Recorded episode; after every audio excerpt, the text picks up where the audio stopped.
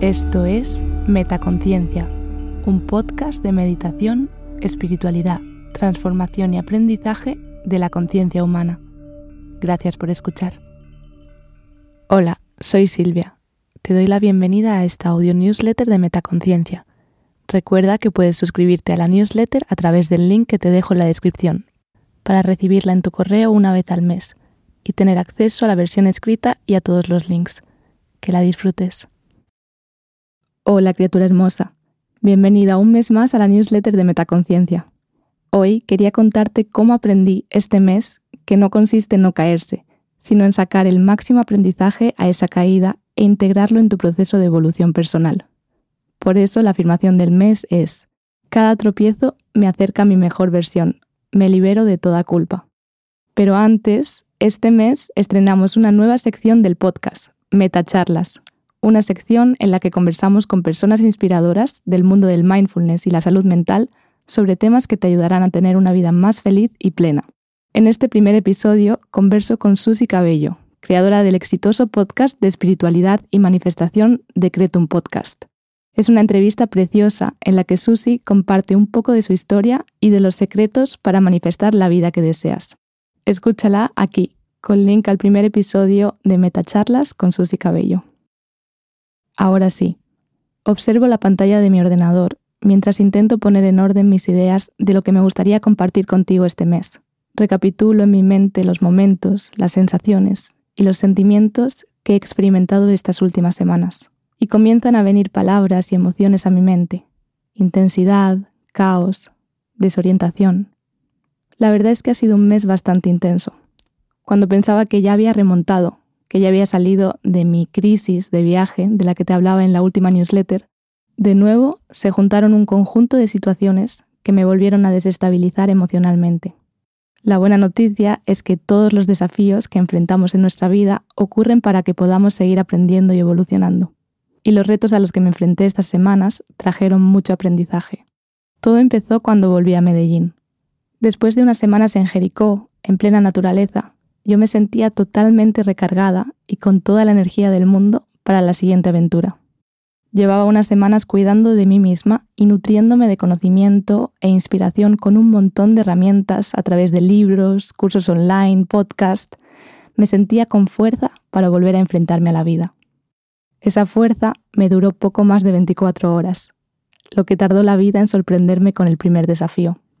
Dicen que los soldados se hacen en el campo de batalla, Puedes pasar todas las horas que quieras entrenando, formándote, aprendiendo, pero no es hasta que te enfrentas a tu enemigo cara a cara cuando realmente puedes saber cuánto has mejorado o cuánto te falta aún por mejorar.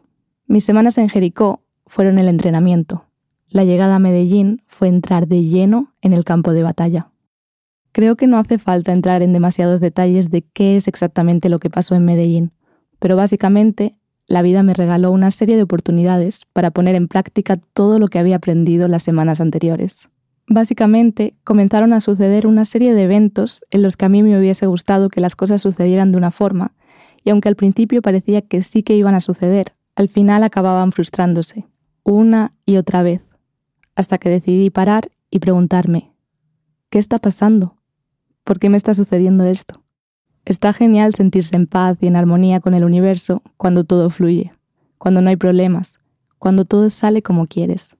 Pero el verdadero reto viene de saber poner en práctica todas las herramientas, todos los recursos que vas aprendiendo cuando las cosas no salen como tú quieres. Una cosa es aceptar la vida tal y como es, cuando la vida es como tú quieres que sea, y otra muy distinta es aceptarla cuando en el fondo te gustaría que fuera diferente. En este último caso, se genera un conflicto en tu mente entre lo que quieres y lo que es. Uno de los conceptos principales que estuve trabajando en mis semanas en Jericó fue la idea de confiar en la vida, de tener fe en que todo ocurre por una razón, de tener la confianza de que si algo que queremos no ocurre, es porque no te iba a llevar a donde realmente tú quieres ir. De hecho, antes de irme de Jericó, me apunté una nota en la pantalla de mi ordenador para verla cada vez que lo encendiera. Confío en la vida. El universo conspira a mi favor. La teoría es muy bonita, pero en Medellín tocó aplicar esa teoría a la práctica. No pensarlo, sino realmente sentirlo. Tener la certeza de que el universo conspira a mi favor. Y la realidad es que por muchos días sentí mucha frustración. Sentí frustración de que las cosas no ocurrieran como a mí me gustaría que ocurrieran. Me dejé llevar por mis sentimientos hasta que ocurrió algo que para mí fue muy doloroso. Me he planteado si quería compartirlo y al final he decidido hacerlo porque quiero que entiendas que soy tan humana como tú. Yo también cometo errores, yo tampoco soy perfecta. A mí a veces también me pueden los sentimientos. Yo tampoco sé gestionar ciertas situaciones. Solo intento hacerlo lo mejor que puedo. Solo me esfuerzo día a día por convertirme en la mejor versión de mí misma, igual que tú. Lo que pasó es que en medio de esta situación en la que me estaba dejando llevar por los sentimientos, una persona cercana me dijo, te veo en Instagram y en tu podcast compartiendo todos estos consejos de mindfulness, pero siento que realmente tú no los aplicas. Este comentario me rompió por dentro. Sentí que esta persona me acababa de llamar hipócrita, me estaba llamando incongruente, me acababa de decir que todo a lo que yo estaba dedicando energía día a día todo lo que yo estaba compartiendo con el resto, yo era incapaz de aplicarlo en mí misma. Si este comentario lo hubiese recibido en otro momento, me hubiese sido más fácil gestionarlo. Pero dicho en ese momento en el que ya estaba en un lugar emocionalmente inestable, este comentario fue la chispa para detonar una bomba de inseguridades en mí misma. ¿Quién era yo para estar dando consejo a otras personas sobre cómo gestionar sus emociones si yo era incapaz de gestionar las mías? Por supuesto, como ocurre siempre que algo nos afecta. Lo que me dolió no fue el comentario en sí. Lo que me dolió es que una parte de mí se lo creyó. Sentí que lo que esta persona estaba diciendo era verdad, que en el fondo era una hipócrita que decía una cosa y luego hacía otra muy distinta. Poco a poco conseguí calmarme y comenzar a procesar un poco mejor la situación. Esta persona había hecho este comentario desde el enfado, desde el dolor, desde las expectativas que tenía sobre mí pero en el fondo yo en ningún momento he presumido de ser perfecta, de ser superior a nadie. Estoy en el mismo camino de autodescubrimiento que todas las demás personas. Solo comparto lo que sé porque me ayuda a seguir aprendiendo y porque sé que ayuda e inspira a cientos de miles de personas a seguir su camino de autoconocimiento. Pero yo también tengo derecho a caerme, al igual que el resto, aprender de esa caída y volver a levantarme. Y ya que me caigo, compartir esta caída y este aprendizaje contigo para que con suerte te ayude en tu camino. ¿O es que acaso un psicólogo no necesita a veces una sesión de terapia? ¿O un médico nunca se enferma? Como dice el Chollín en una de sus canciones, no sé hacerlo todo perfecto, ni presumí de ello. Fuiste tú quien se lió y quiso creerlo, y tonto yo por seguirte el juego. Así que, por si aún no lo sabías, yo también tengo mis días malos. Yo también me equivoco yo también me dejo llevar por mis sentimientos. Justo estoy leyendo el libro Cómo hacer que te pasen cosas buenas, de María Rojas Estapé, que por cierto te lo recomiendo muchísimo. Y en un momento del libro ella habla de cómo es totalmente normal que sintamos tanto emociones empoderantes como emociones desempoderantes. El secreto de la felicidad no está en dejar de sentir esas emociones desempoderantes, sino en cuánto tiempo decidimos aferrarnos a ellas. Es normal estar triste de vez en cuando, es normal sentir emociones que no son tan placenteras. La clave está en qué haces con eso. Puedes aprender de ellas y seguir evolucionando, o frustrarte por sentirlas y entrar en un círculo vicioso de negatividad del que cuanto más tiempo estás, más difícil es salir. Si te encuentras ahora mismo en uno de esos ciclos de negatividad, recuerda, rompe el ciclo. Busca qué te está intentando enseñar esa emoción y sal de ahí. No te culpes por sentirte así. Simplemente busca la manera de levantarte de esa caída y seguir adelante. Muchas veces no entendemos por qué nos sucede algo en el momento en el que ocurre. Hacen falta días, semanas o meses para comprenderlo.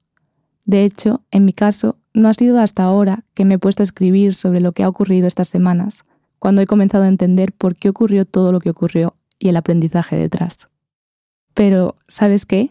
Esta historia tiene un final feliz. Después de unas semanas intentando encontrar un lugar en Medellín y frustrándome una y otra vez porque las cosas no fluían como yo quería, me surgió la oportunidad de ser voluntaria en Belafonte, un co-living en Santa Marta. Así que decidí venirme para la costa y las cosas desde entonces no han hecho más que mejorar. Es un lugar precioso, la gente es increíble, tengo tiempo de nuevo para enfocarme en seguir creando contenido para metaconciencia y todo parece que vuelve a fluir de nuevo. Así que toca disfrutar y seguir entrenando para la siguiente batalla. Seguiremos informando. Y bueno, a la vez que todo esto sucede, me planteo cuál es el siguiente paso de metaconciencia. Tengo mil ideas en mente, pero quería preguntarte a ti qué es lo que más te gusta, qué es lo que te gustaría ver más y qué nuevo contenido te gustaría tener en metaconciencia. Por eso, te quería pedir que rellenes esta pequeña encuesta. De verdad me encantaría saber tu opinión y tenerla en cuenta para el futuro de Metaconciencia. No te llevará más de cinco minutos. Te dejo el link para rellenar la encuesta en la descripción de este episodio. Con esto me despido hasta el próximo mes. Espero de corazón que hayas encontrado inspiración y aprendizaje en estas líneas. Si esta newsletter ha llegado hasta tus manos o tus oídos, pero todavía no estás suscrita, recuerda suscribirte para no perderte las próximas entregas. Te dejo el link en la descripción. Comparte este correo con las personas a las que creas que pueda ayudar o inspirar. Puedes escribirme a contacto arroba metaconciencia.es o a través del Instagram arroba metaconciencia.es. Y recuerda que estoy disponible y encantada de recibir tus comentarios y reflexiones. Te envío todo mi amor y fuerza. Silvia. ¿Disfrutas escuchando Metaconciencia? Si quieres estar al tanto de todas las novedades, entra en la web metaconciencia.es. Suscríbete a la newsletter. Sigue arroba metaconciencia.es en Instagram y etiquétame cuando compartas tus episodios favoritos. Gracias por hacer esto posible.